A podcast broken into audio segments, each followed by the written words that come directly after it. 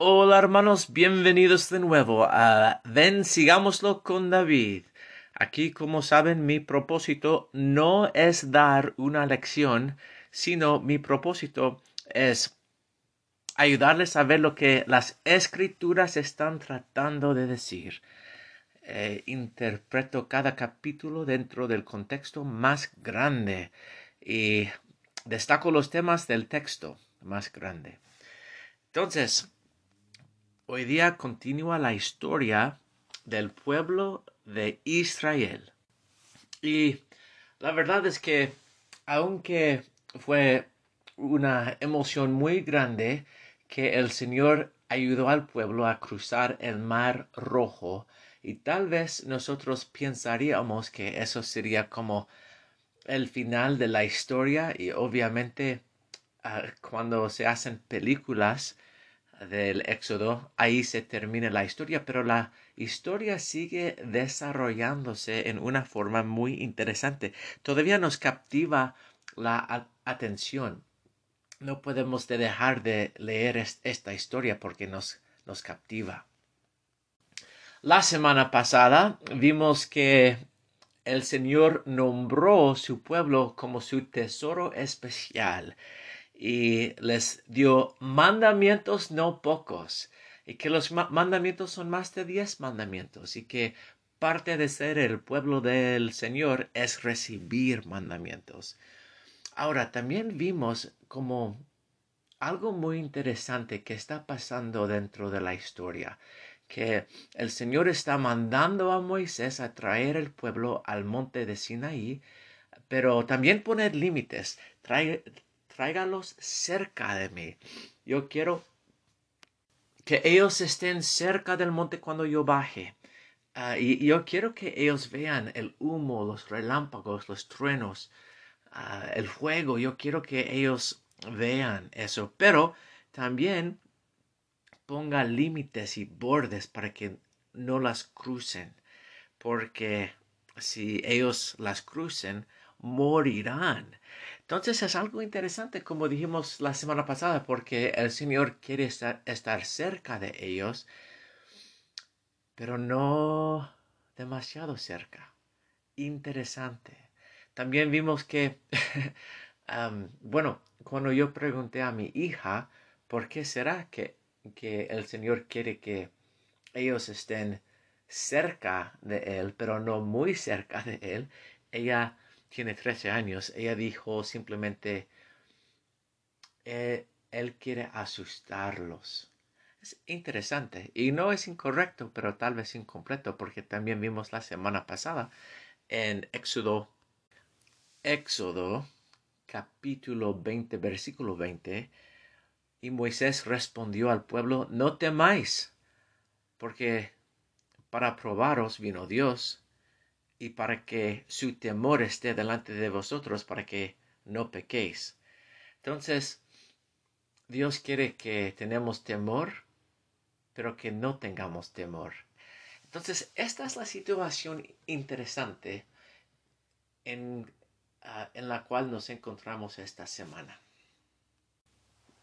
Ahora, antes de continuar con el capítulo 24, necesito darles el contexto de nuevo para que puedan ver claramente lo que está pasando. Recuérdense que el Éxodo es, una es el, el libro que sigue Génesis y algunos temas se destacaron en Génesis, ah, incluyendo la caída y la redención, la misericordia de Dios y la búsqueda de hombres rectos de Dios y la búsqueda, la búsqueda de Dios a los hombres rectos. Como hay dos búsquedas, que Dios nos busca a nosotros y que nosotros los hombres, los hombres y las mujeres rectos están buscando a Dios. Y recuérdense que los profetas en el libro de Génesis trataron vez tras vez tras vez de que el pueblo entrara en la presencia de Dios. Adán quiso entrar de nuevo a la presencia de Dios, porque él lo conocía. y él habló con sus hijos acerca de Dios. Después de Adán llegó Enoch y él su, sí tuvo éxito. Dios estaba con él y él fundó una ciudad que se llamaba Sion. Fue, trasladado y ellos caminaban con Dios. Después de Enoch, Noé llegó. Y en mi opinión, ah, Noé predicó y tuvo éxito. Y los que escucharon a Noé fueron trasladados a la ciudad de Sion y también conocieron a Dios. Y después de Noé, tal vez fue el hijo de Noé, Shem, llegó Melquisedec.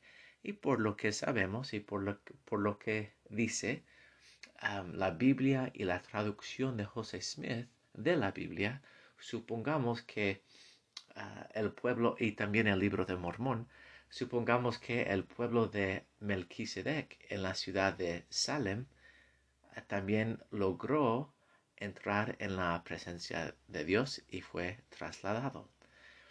Y después de Melquisedec, Dios escogió una familia escogida, la familia de Abraham, y le hizo convenio con Abraham que sería su Dios. Abraham tuvo hijos, un hijo Isaac, y en él se continuaron las promesas. Isaac tuvo a dos hijos, y en Jacob o Israel se continuaron las promesas. O Israel tuvo doce hijos, y llegaron a Egipto por todo eso y, ustedes ya saben la historia. Y esa es la familia escogida, esa es la familia escogida. Abraham vio a Dios y también Jacob tuvo sus experiencias sagradas con Dios. Y seguro que ese patrón hubiera continuado, pero llegaron a ser esclavos en la tierra de Egipto. Entonces, hago este repaso de esta historia para que puedan ver el patrón, para que puedan ver lo que está pasando en el monte de Sinaí. Y con esta introducción, vamos a leer un poco en el capítulo 24 porque es magnífico. Entonces llegaron todo el pueblo, llegó todo el pueblo al borde, borde del monte de Sinaí. Versículo 3. Moisés fue y contó al pueblo todas las palabras de Jehová y todos los decretos. Y todo el pueblo respondió a una voz y dijo, haremos todas las palabras que Jehová ha dicho. Moisés escribió todas las palabras de Jehová, y levantándose de mañana edificó un altar y doce columnas según las doce tribus de Israel. Envió a jóvenes de los hijos de Israel, los cuales ofrecieron holocaustos y sacrificaron becerros como ofrenda de paz a Jehová. Moisés tomó la mitad de la sangre y la puso en tazones y esparció la otra mitad de la sangre sobre el altar, y tomó el libro del convenio y lo leyó a oídos del pueblo, el cual dijo, haremos todas las cosas que Jehová ha dicho, y obedeceremos. Entonces Moisés tomó la sangre, y la roció sobre el pueblo, y dijo, He aquí la sangre del convenio que Jehová ha hecho con vosotros sobre todas estas cosas. Ok, entonces hay una ceremonia y, están todos congregados y se sienten la historia que están esperando algo, que algo va a pasar. Versículo 9. Y subieron Moisés, Aarón, Nadab, Abiú y setenta, número interesante, de los ancianos de Israel. Ok. Versículo 10 y vieron al Dios de Israel. Y había debajo de sus pies como embaldosado de zafiro, semejante al cielo cuando está claro. Oh, magnífico. Me encanta esa pequeña descripción del Dios de Israel y me encanta que lo vieron. Fíjense que los profetas del Señor siempre tratan de llevar al pueblo del Señor a llegar a la presencia de Dios. Versículo 11. Mas no extendió su mano sobre los príncipes de los hijos de Israel, y vieron a Dios y comieron y bebieron. Y eso es todo lo que se dice acerca de la experiencia de aquellos líderes de Israel. Y la historia continúa. Entonces Jehová dijo a Moisés, sube al monte y espera allá, y te daré tablas de piedra. Entonces la primera vez, la primera vez Dios dio a Moisés tablas de piedra, la ley y los mandamientos que he escrito para enseñarles. Y se levantó Moisés con Josué su ayudante, y Moisés subió al monte de Dios. Y él dejó al pueblo encargado de los ancianos y de Aarón. Entonces Moisés subió al monte y la nube cubrió el monte y la gloria de Jehová, versículo 16, reposó sobre el monte Sinaí y la nube lo cubrió por seis días y al séptimo día llamó a Moisés de en medio de la nube. Y la apariencia de la gloria de Jehová era como un fuego abrasador en la cumbre del monte ante los ojos de los hijos de Israel, y entró Moisés en medio de la nube y subió al monte, y estuvo Moisés en el monte cuarenta días y cuarenta noches. Ahora, hermanos, no hay mejor comentario mejor interpretación, mejor explicación de lo que está pasando aquí, ah, sino la que se encuentra en Doctrina y Convenios 84. Ok, y, se las voy a leer porque aquí algunos versículos en la sección 84 explican todo lo que hemos repasado hoy, todo lo que hemos repasado en el Antiguo Testamento y todo lo que pasó en la restauración. Entonces lo, que les comparto ahora es muy grande. empezando por versículo 19. Y este sacerdocio mayor administra el Evangelio y posee la llave de los misterios del reino, sí, la llave del conocimiento de Dios. Así que en sus ordenanzas se manifiesta el poder de la divinidad. Y sin sus ordenanzas y la autoridad del sacerdocio, el poder de la divinidad no se manifiesta a los hombres en la carne. Porque sin esto, Ningún hombre puede ver la faz de Dios y el Padre y vivir. El libro de Éxodo dice que nadie ha visto la faz de Dios sin morir, pero ah, y la verdad es que el mundo cristiano lo cree.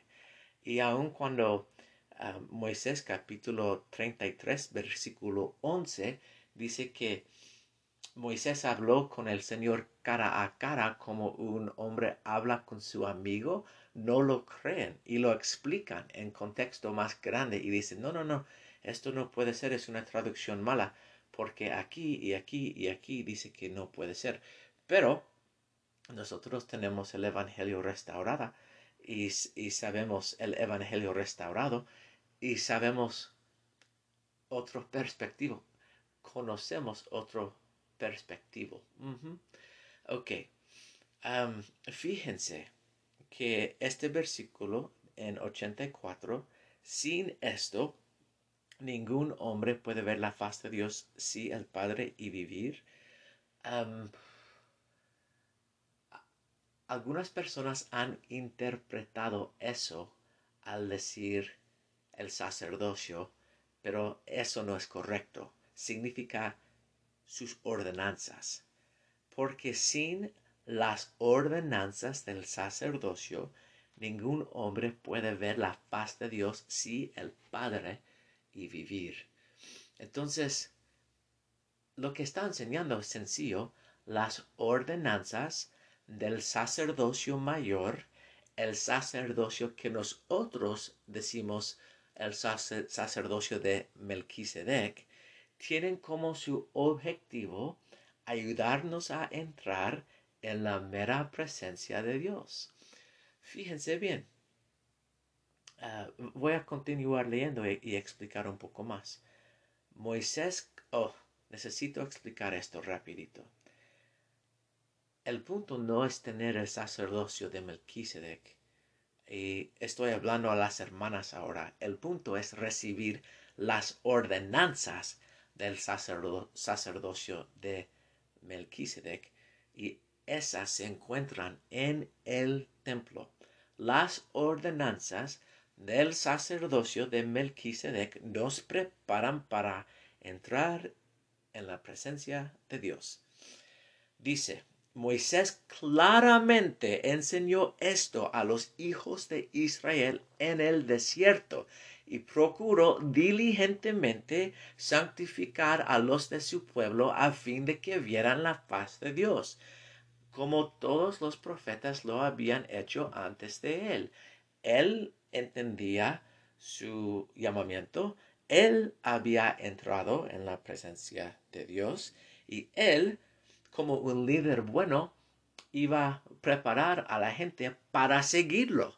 Eso es lo que hacen los profetas cuando llega a Jesucristo, adivina lo que Él está tratando de hacer. No lo logró. Adivina lo que Pedro está tratando de hacer después de Jesucristo. No lo logró.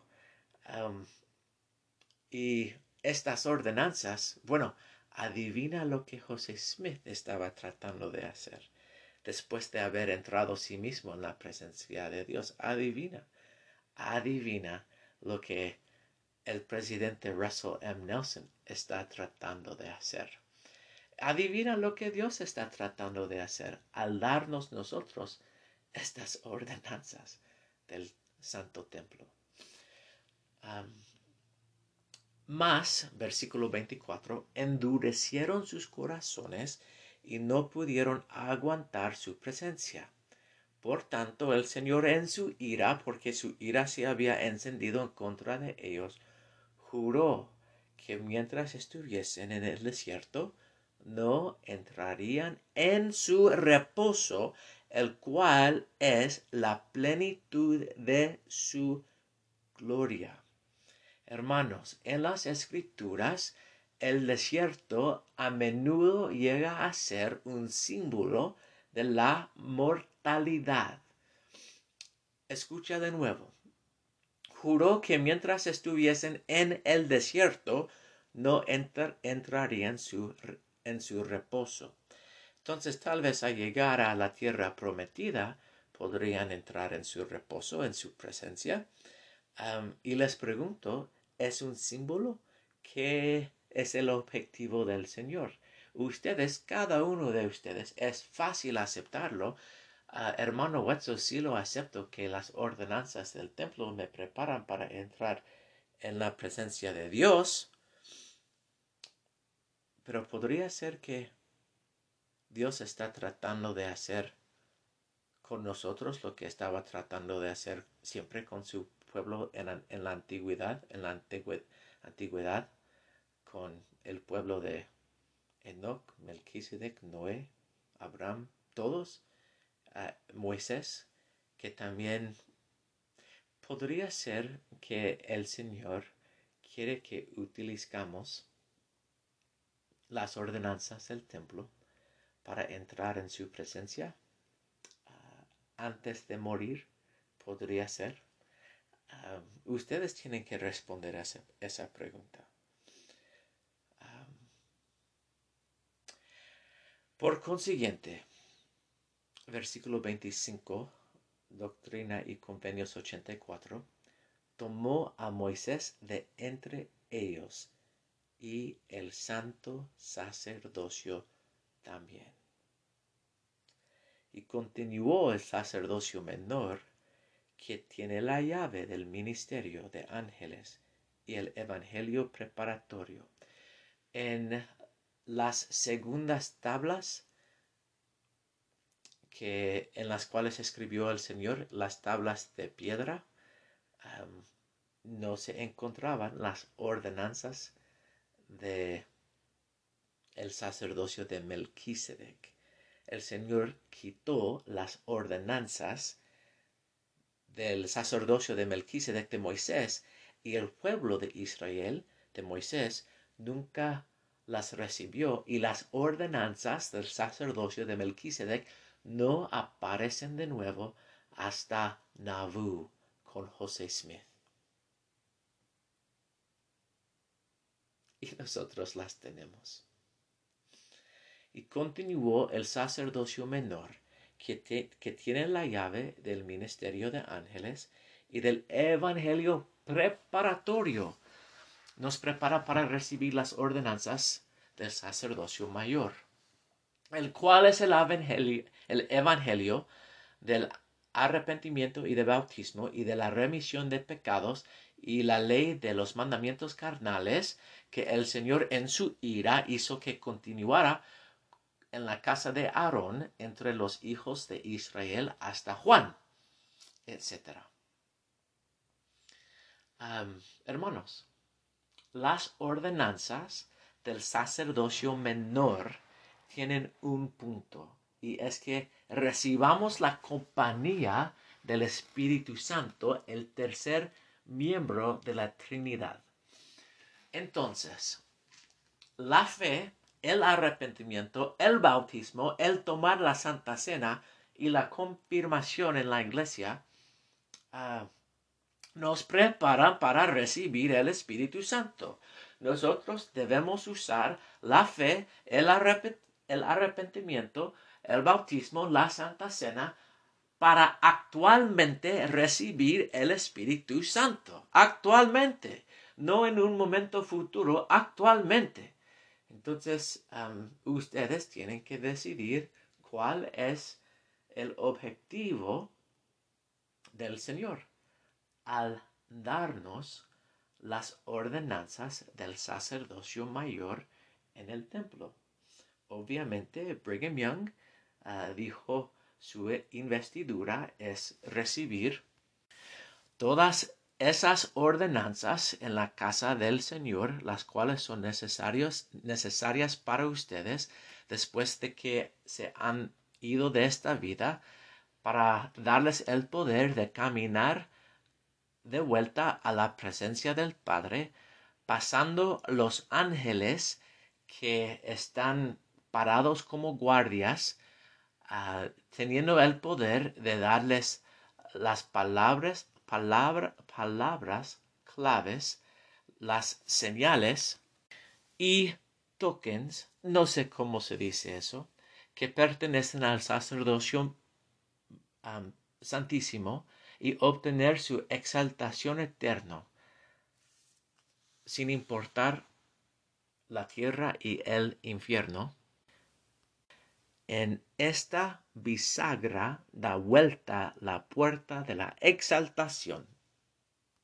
Ustedes ya saben, ustedes ya saben que eso es el punto de las ordenanzas.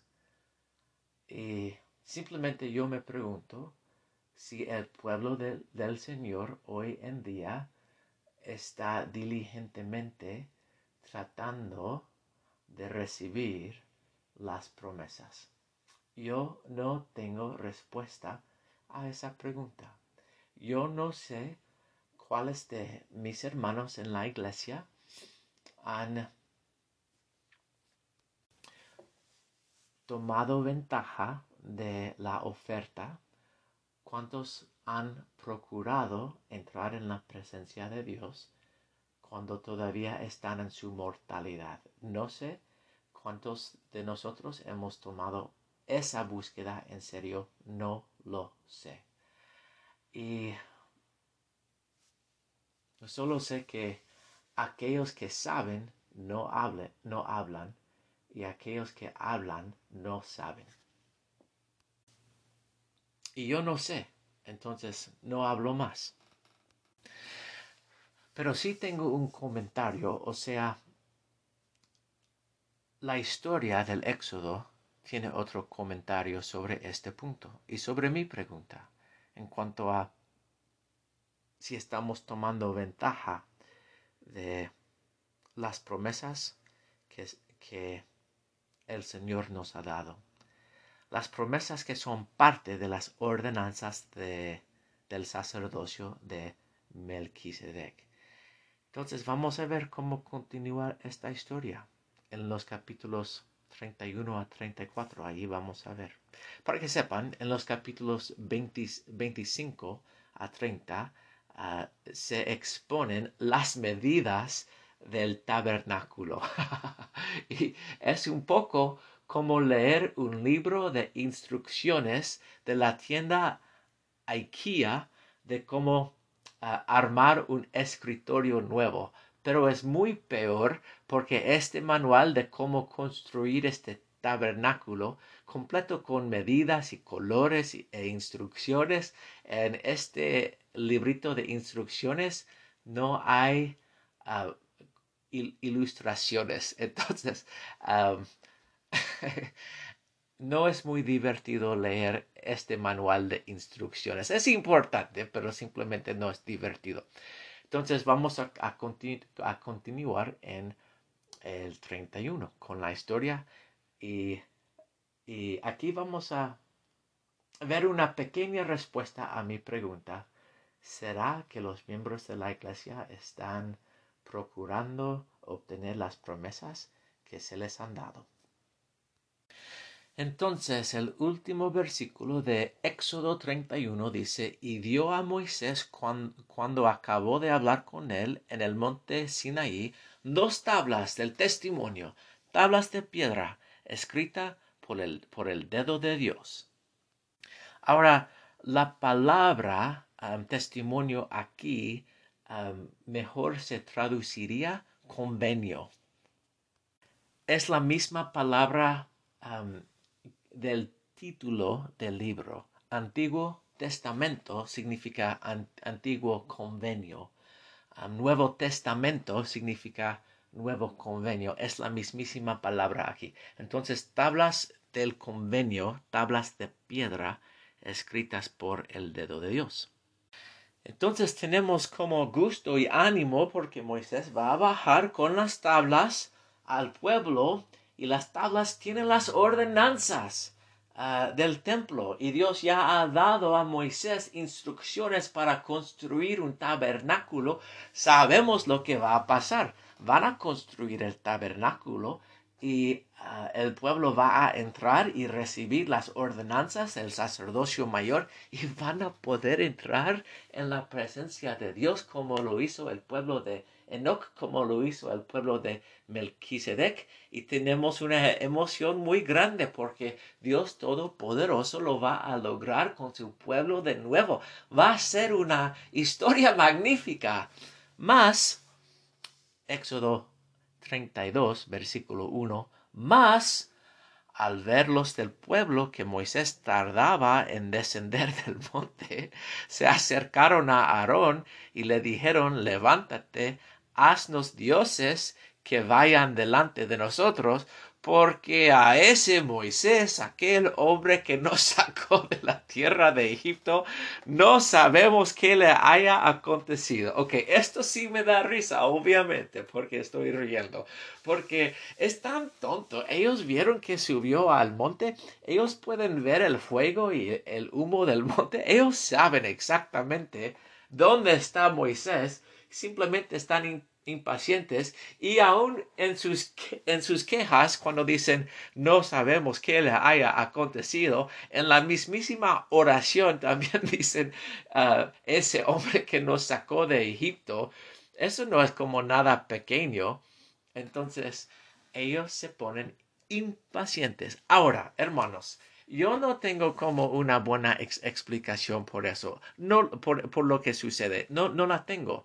Aarón les dijo, quitad sus zarcillos de oro y sus, sus ojeras de vuestras mujeres y de vuestros hijos e hijas y traérmelos. Y ustedes saben lo que pasa. Entonces, Aarón los toma de las manos de ellos y les dio forma con un burril. E hizo de ello un becerro de fundición. ¿Qué tal? Bien hecho, bien hecho, Aarón. Te doy un aplauso muy sarcástico. Y entonces dijeron, Israel, estos son tus dioses que te sacaron de la tierra de Egipto. Ok, yo no tengo una buena explicación por esto. La verdad, no tengo una buena explicación porque me parece tan tonto como ah, apenas habían recibido los mandamientos de Dios y Dios les había dicho no tener dioses ajenos delante de mí y, que no hagan imágenes ah, y soy un Dios celoso. Ah, no entiendo la verdad. Y cuando Aarón dice, cuando Aarón dice, estos son tus dioses que te sacaron de Egipto, qué tonto, ¿no? Darle ese como reconocimiento a imágenes, imágenes. Ah, no lo entiendo. No tengo una buena explicación. Por ejemplo, a veces ah, uno, de mis profesores de, BYU me dijo una vez, tal vez fue que Aarón estaba diciendo, estos representan los dioses que te sacaron de la tierra de Egipto. Pero aún así, Dios mismo dijo, no haga imágenes. Entonces, es una tontera muy grande. Es como un pecado muy grave que están teniendo dioses ajenos y por lo menos están haciendo imágenes. Es una tontera muy grande.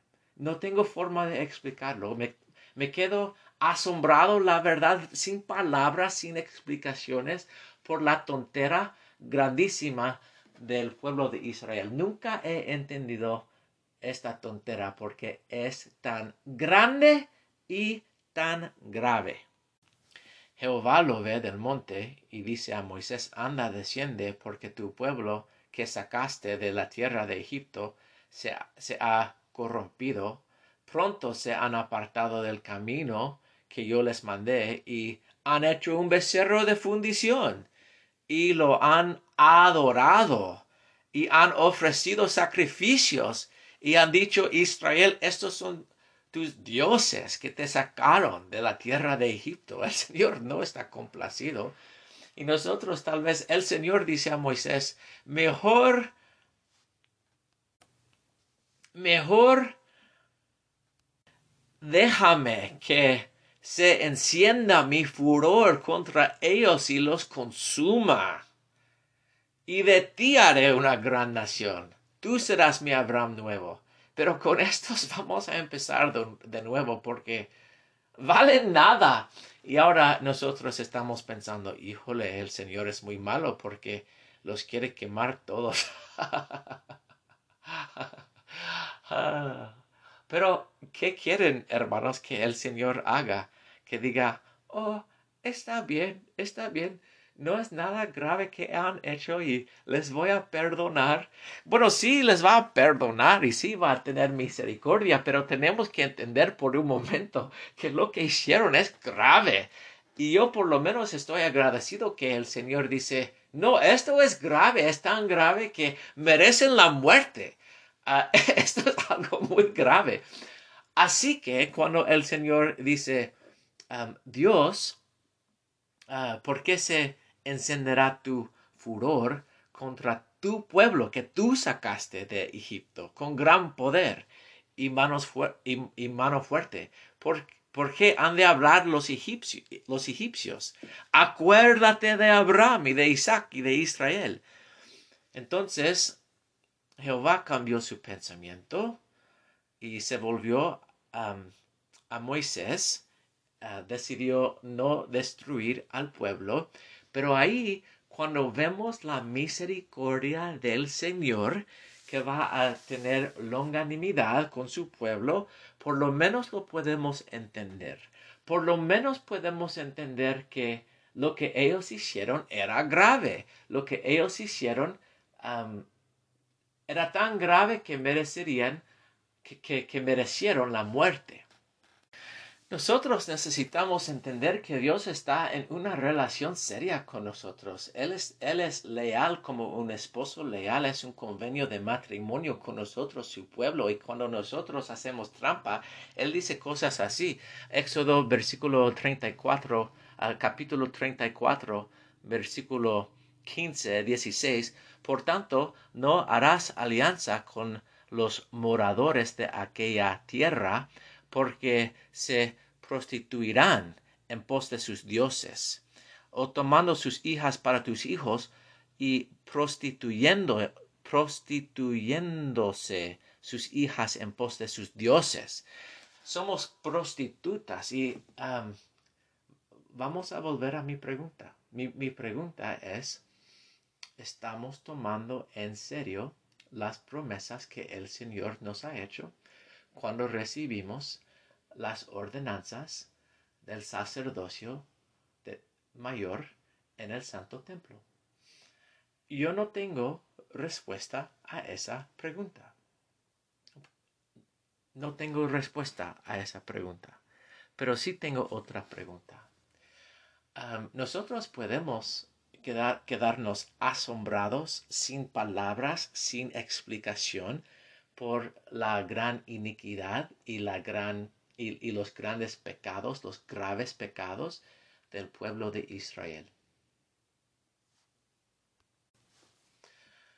Ah, pero no podemos hacer eso sin preguntarnos a nosotros mismos. Hermanos, nosotros nos necesitamos preguntar en cuáles maneras nosotros estamos adorando a dioses ajenos. Simplemente ¿Qué es más importante para nosotros? Y tenemos que responder a esa pregunta. Nosotros nos creamos dioses ajenos a cada rato. Puede ser por nuestra comodidad, para ser cómodos, para nuestra diversión. Ah, podría ser que nosotros adoramos a, lujos, a riquezas, a loores de los hombres. Nada nuevo porque todas son tentaciones ancianas, antiguos, ah, viejas, comunes del diablo que Él nos ha dado desde tiempos antiguos. Pero tenemos que hacer la pregunta, ¿qué es lo más importante para nosotros? Necesitamos preguntarnos. Si no estamos tratando diligentemente de santificarnos y de guardar todos los convenios del Señor que hemos hecho en las ordenanzas del Santo, del Santo Templo, si nuestra búsqueda más grande no es tratar de entrar en, el reposo del Señor, aún en la mortalidad, ¿qué estamos haciendo? ¿Cuáles son nuestras prioridades? Cuáles son los deseos de nuestros corazones. Y sí hay muchas distracciones. Y sí tenemos que trabajar porque sí tenemos que comer, si no, nos, si no se terminan nuestras vidas. Pero, ¿cuáles son nuestras búsquedas más grandes? ¿Qué estamos tratando de lograr? Y hay algo más importante en nuestras vidas que hallar al Señor.